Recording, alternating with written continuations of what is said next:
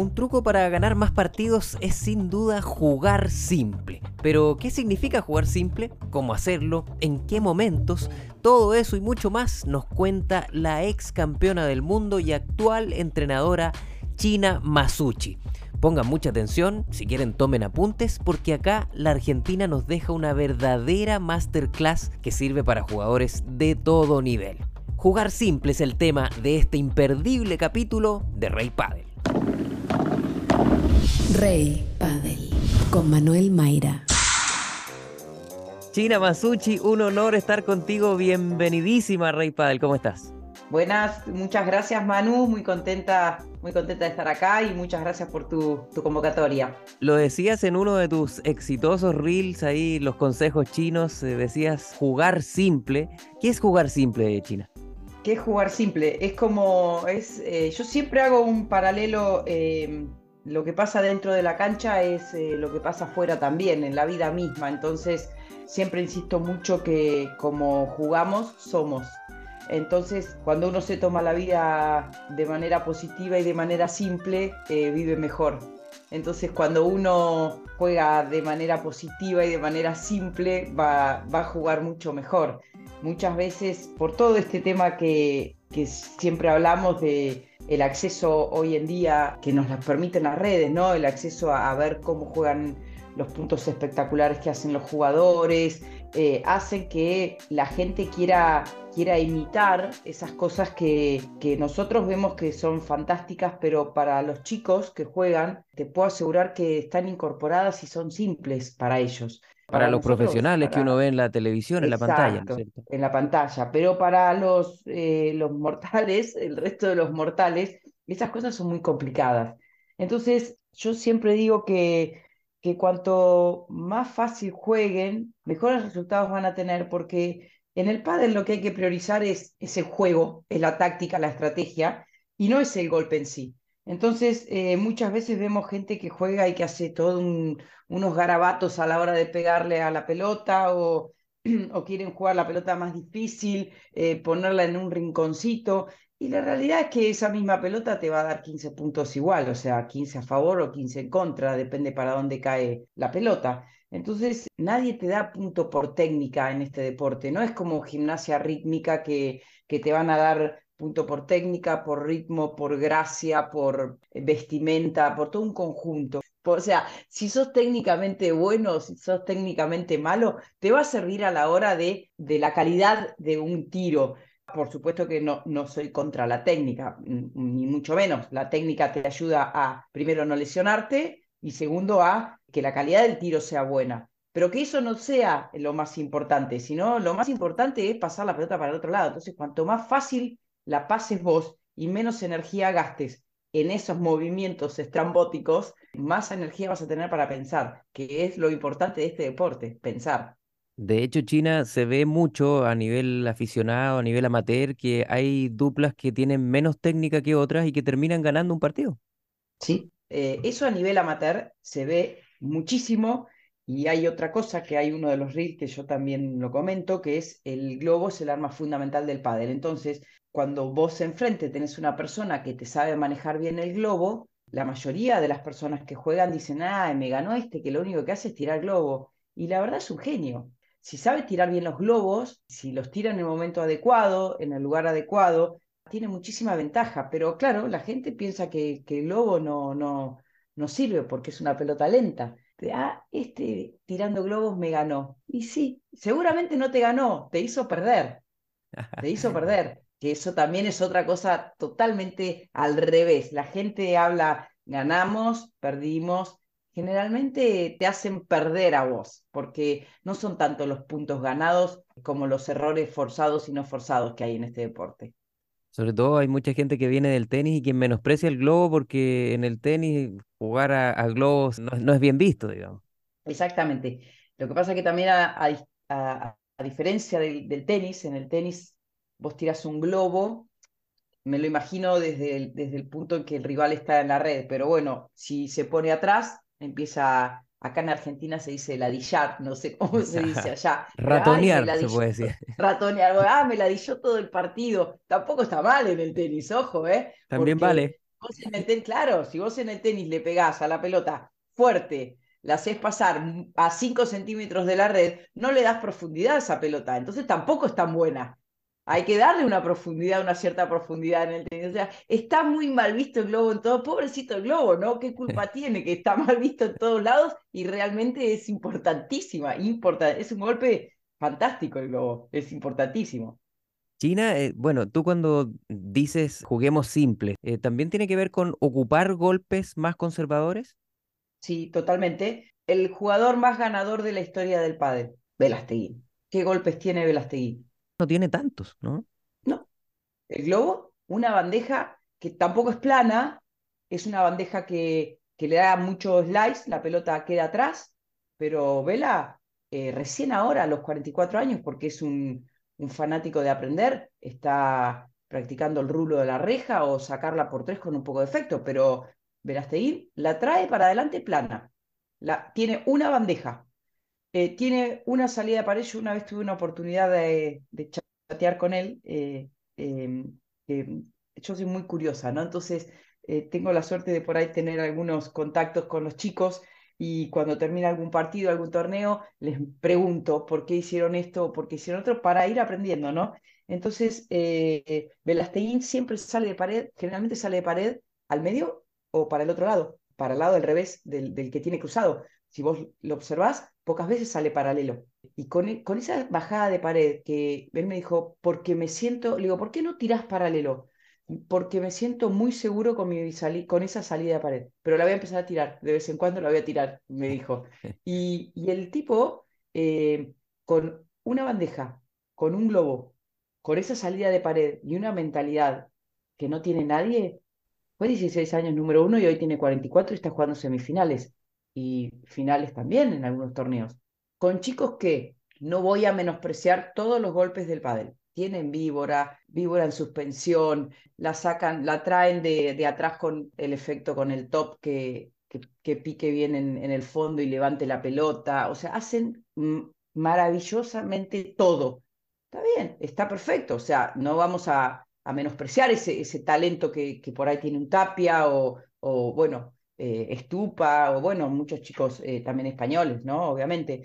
Pero yo lo que trato de, de, enseñar y de pasar, que, que con menos uno puede jugar muy bien, no hace falta tantos golpes. Y te voy a decir algo más, cuanto más herramientas tenés vos en la cabeza, peores, al no ser que, que las tengas bien organizadas, ¿no?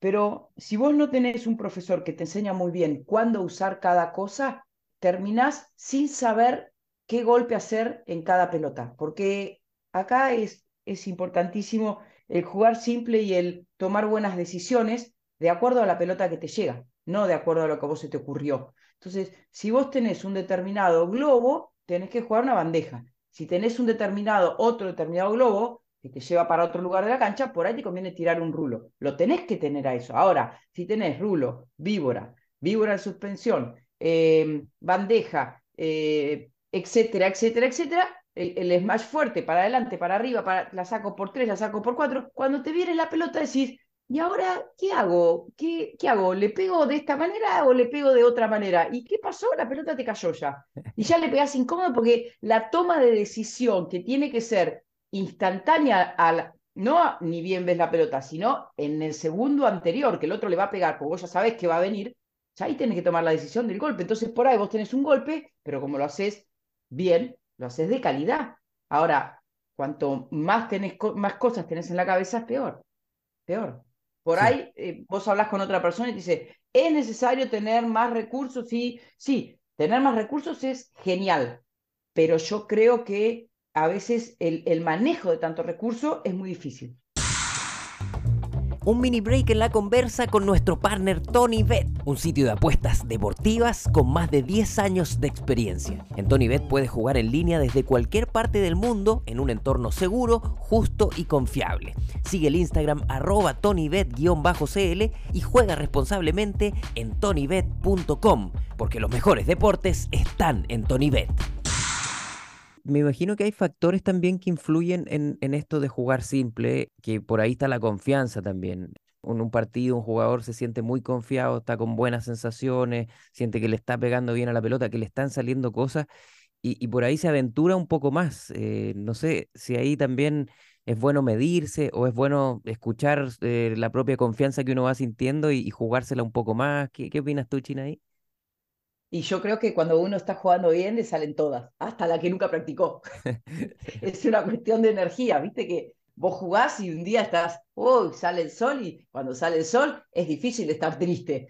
Sale el sol y estamos felices, estamos contentos con buena energía. Ahora, cuando está nublado y llueve, varios días seguidos, ya ahí eh, tu energía empieza a bajar. Esto es lo mismo. Lo más difícil es jugar bien, elegir bien cuando no hay sol. Eso es lo más difícil, cuando las cosas no te salen, ¿no? Entonces, eh, sí, sí, obviamente, si a vos te, te sale todo, usa todo. Yo vuelvo a insistir y vuelvo a la premisa lo que a vos te da puntos vale.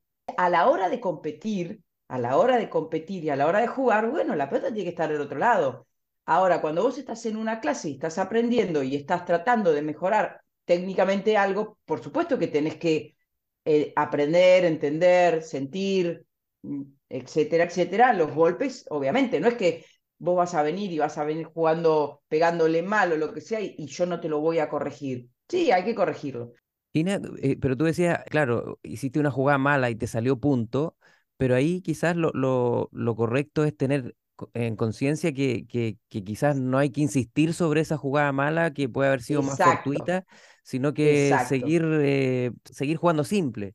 Por supuesto, o sea, e, es como todo, ¿no? Eh, como la vida misma, vos tenés que ser consciente de las cosas que estás haciendo. Entonces, tal vez le pegaste, o sea, no sé, jugaste una pelota, no sé, un smash al medio que, que no fue tan fuerte. Y la pelota quedó flotando en el medio. Y vos la ganaste. ¿Y por qué la ganaste? Porque el otro quedó atrás. El rival quedó atrás, los dos rivales quedaron atrás porque vos lo llevaste atrás.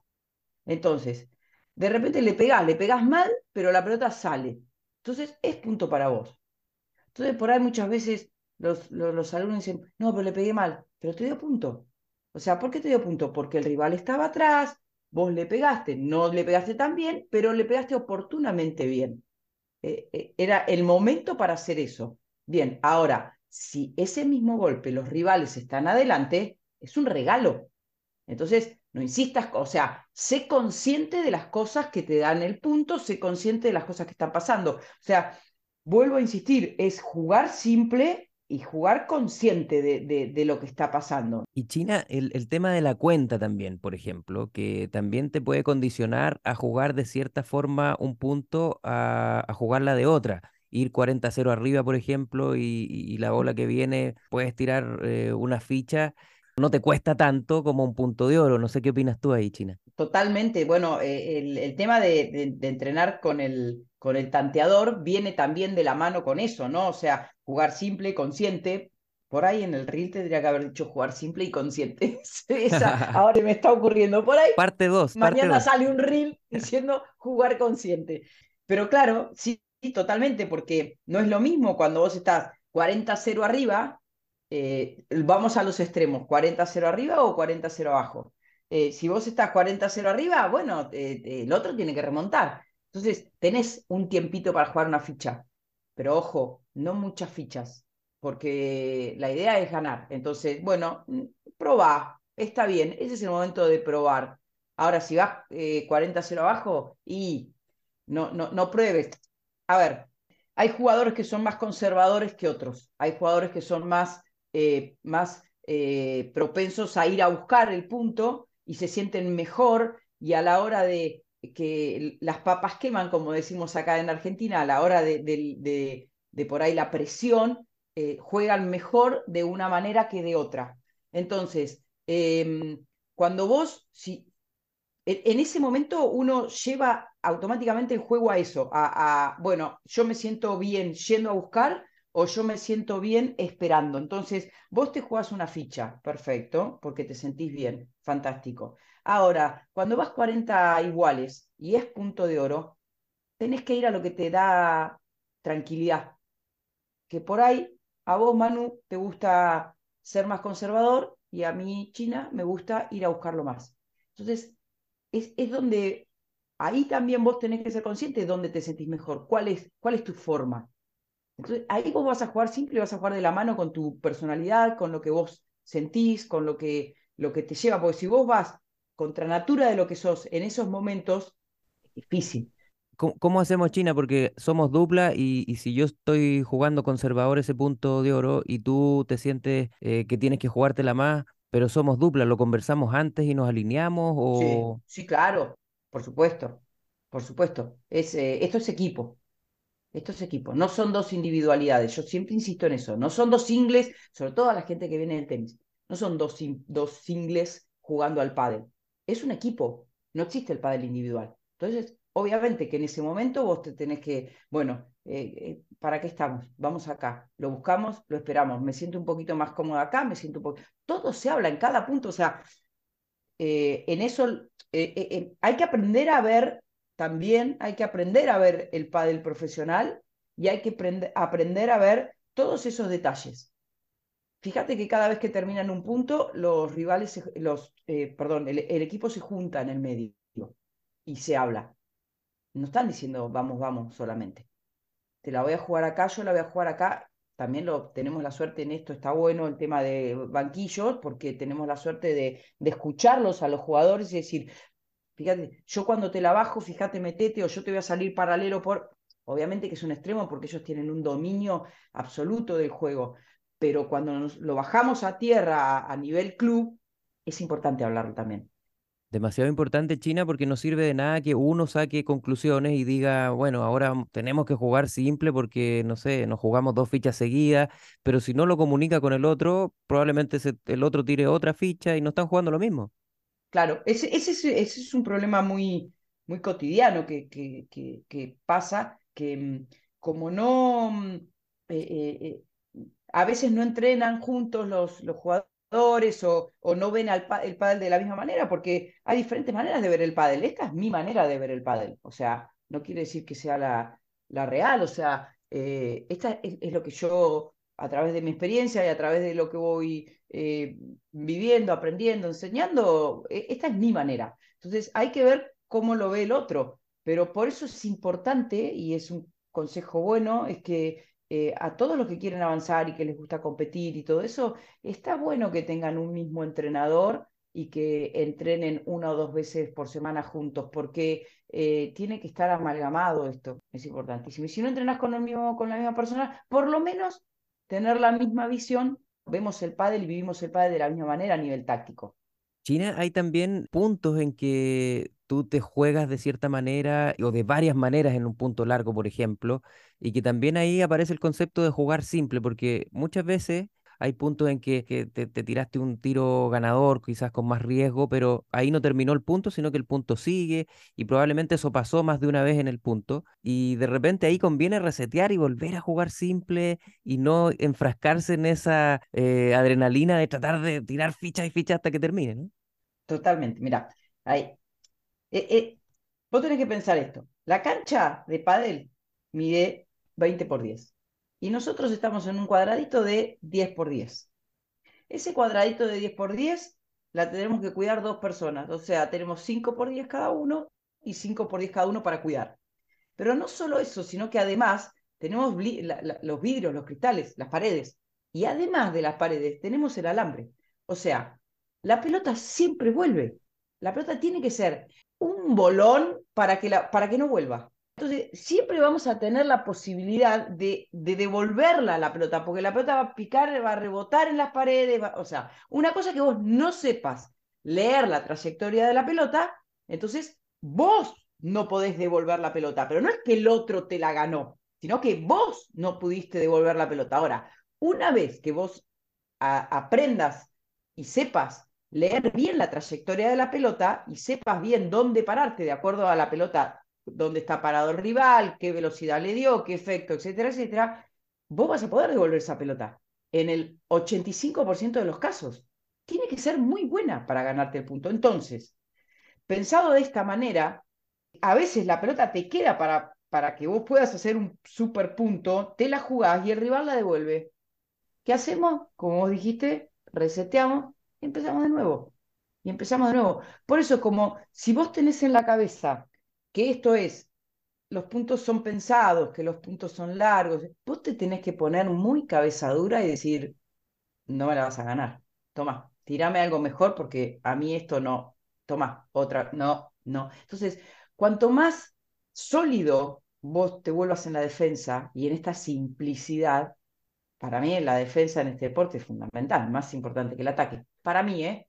vuelvo a, a decirlo y aclararlo, esta es mi visión la defensa, que no es eh, el sacarte la pelota encima, sino es la defensa, es simple, taca, taca, paso para el otro lado, paso para el otro lado, la paso, la paso, psicológicamente es destructivo para el otro que viene, salta, mm, viene corriendo, le pega bonito, le da un rulo, le da una víbora, le da esto y vos, taca, tac, taca, tac, seguí gastándote, seguí gastando. Eh, entonces, la gente quiere estar en la red, pegarle fuerte, sacarla por la puerta, Tengo un alumno que es muy gracioso que una vez vino y dijo, mi, mi víbora eh, dio tres paredes. Nadie le creía. Obviamente puede ser que la víbora dé tres paredes, puede estar con mucho pero un profesional te la tira y de casualidad le pega una vez. Vos no vas a tirar eso. Y él siempre quería tirar la víbora a tres paredes. ¿Qué pasaba? El, el 70% de las víboritas iban afuera, porque, o sea, ya está te pasó, te, pasó una vez, o sea, es como que ganaste la lotería una vez en tu vida, no la vas a volver a ganar. Bueno, y entonces, ¿qué pasaba? Termina perdiendo porque quiere hacer esa viborita de tres paredes. Y el que está enfrente hace tatac para de tatac, y listo. Y termina, o sea, te gana por cansancio, te gana por cansancio. Entonces, eh, esto que vos decís del punto que se resetea y que empieza de nuevo, totalmente. Es así totalmente. Entonces hay que estar preparado y hay que entender al pádel de esa manera. Y a ti como jugadora china, con, con toda tu experiencia y tus logros, campeona del mundo, ¿recuerdas momentos en particular en que tuviste que jugar simple y te fue bien? Eh, en momentos tensos, eh, en finales. ¿Sabes por qué me río? porque eh, porque yo veo el pádel de esta manera hoy, porque yo era, era era bastante caos jugando. Eh, entonces, pero bueno, eh, Cecilia, que era mi compañera Basigalupo, era muy ordenada. Nosotros teníamos un equipo muy armado. A mí se me dio, no es que lo busqué, sino que se me dio tener buena técnica y, tiros buenos. Entonces, eh, Cecilia no tenía tanta técnica, pero tenía mucha visión de juego y, y para ganarle un punto había que matarlo. Entonces, em, hacíamos una buena dupla. Ella preparaba mucho el tema de los puntos y, yo definía mucho. así jugábamos en ese momento. Yo prefería más, era mucho más de ir a buscar. O sea, yo, yo me, me, me retiré muy joven, a los 25 años. Estaba pasando mal, temas personales, entonces decidí dejar de jugar.